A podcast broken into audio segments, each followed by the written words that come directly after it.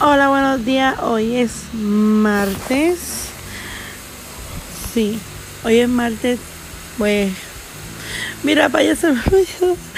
Disculpen, buenos días. Hoy es martes 10 de, 10 de julio. No, 9 de julio.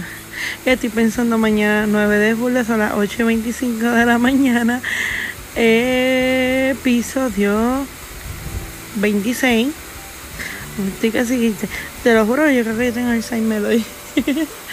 pues, como están todos, yo espero que estén bien, los que hayan desayunado buen provecho, los que estén en el proceso, buen provecho también. Pues se supone que yo no soy, se supone que sea mi esposo, que tenga los nervios de punta porque mañana mi esposo se gradúa de la maestría en el área de enfermería educación. Y tengo que viajar mañana para el Choliseo. O sea, de esa manera grande para el Choliseo. En estos días, esta, todas estas noches ha hecho una calor brutal como si fuera un sauna. No sé ustedes, pero es horrible. Eh, a lo que venimos, quienes le han pasado lo que han usado el GPS, se han perdido con el GPS o te tiran por una carretera vieja o te tiran por una carretera, carretera viejísima que prácticamente ya no existe en el, en el mapa.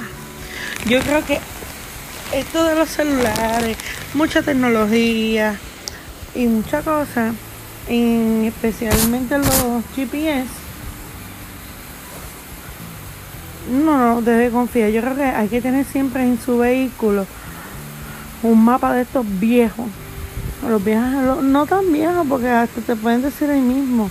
Unos, los mapas estos de Puerto Rico, de las carreteras, los que están más actualizados, porque ya yo no confío en los GPS.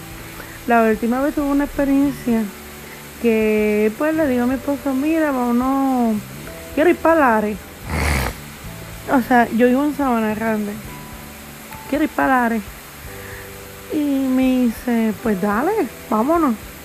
Pues qué pasa, yo me tiro por la ruta por, por el Yauco. Y se, yo me dejo llevar según los letreros. Obviamente tenía el, GPS puesto. Pues yo digo, pues mira, es por aquí. Subimos montañas, subimos, subimos, subimos. Muchas casas, muchas casas.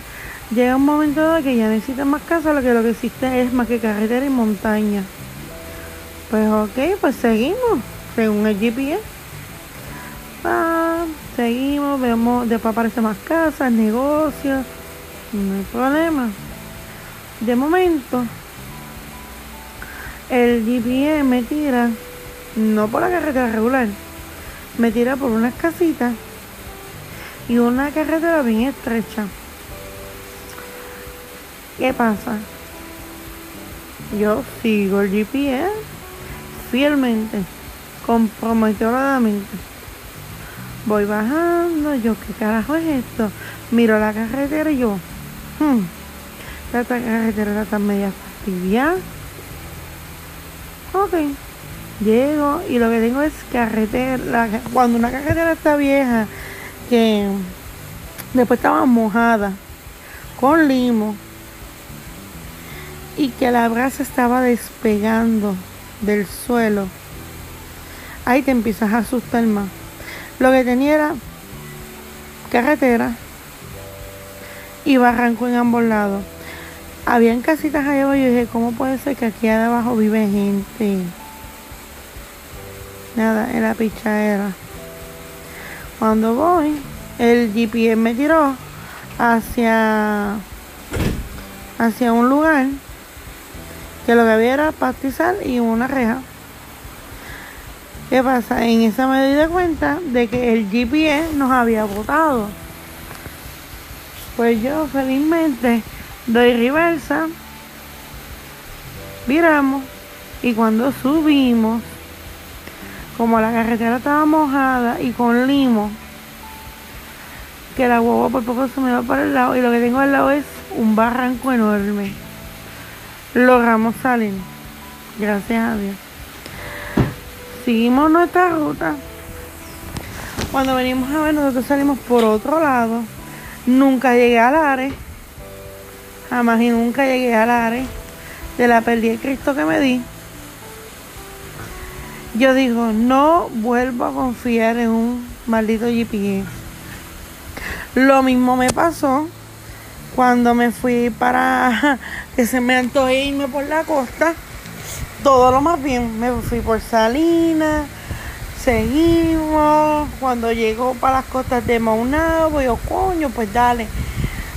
Pero que yo dije, conchale, pero por la ruta para ir para Yabucoa se supone que el, el, el el túnel de Maunabo está conectado con Yabucoa, que es lo, que es lo cierto.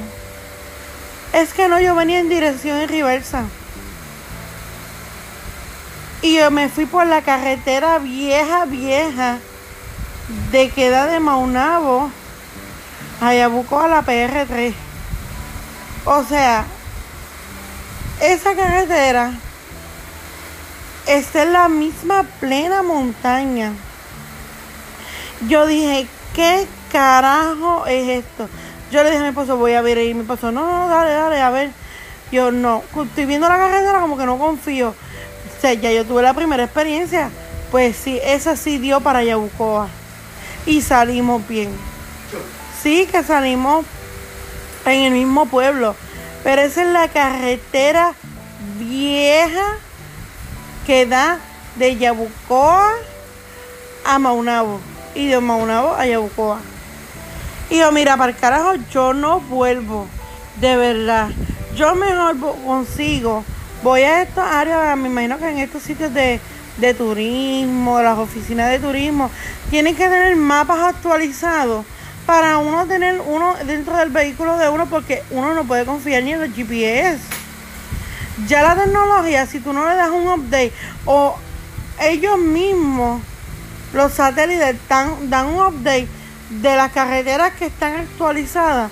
Mire, gente, nos vamos, nos vamos a perder o nos envían para un barranco o nos envían para la montaña. y después decimos, ¿dónde carajo estamos? Porque todo lo que el GPS te tira en cuestiones de carretera, no en autopista, carretera regulares, te tira por carreteras viejas lo que era antes las carreteras viejas en Puerto Rico. Es igual, mira, mira si, si, si, la, si la tecnología no le da un update,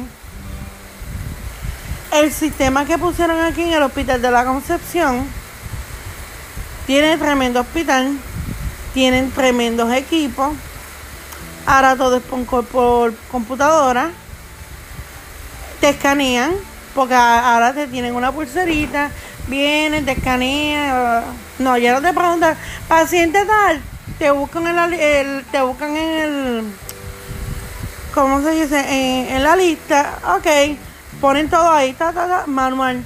No, ahora es, y ya, te escanean y ya. Pero ¿qué pasa? Tanto sistema, tanta tecnología, para que después los sistemas estén lentos o se cae el sistema. Esto es lo mismo que igual que, que, obras públicas. Nunca tiene sistema. La plataforma nunca tiene sistema.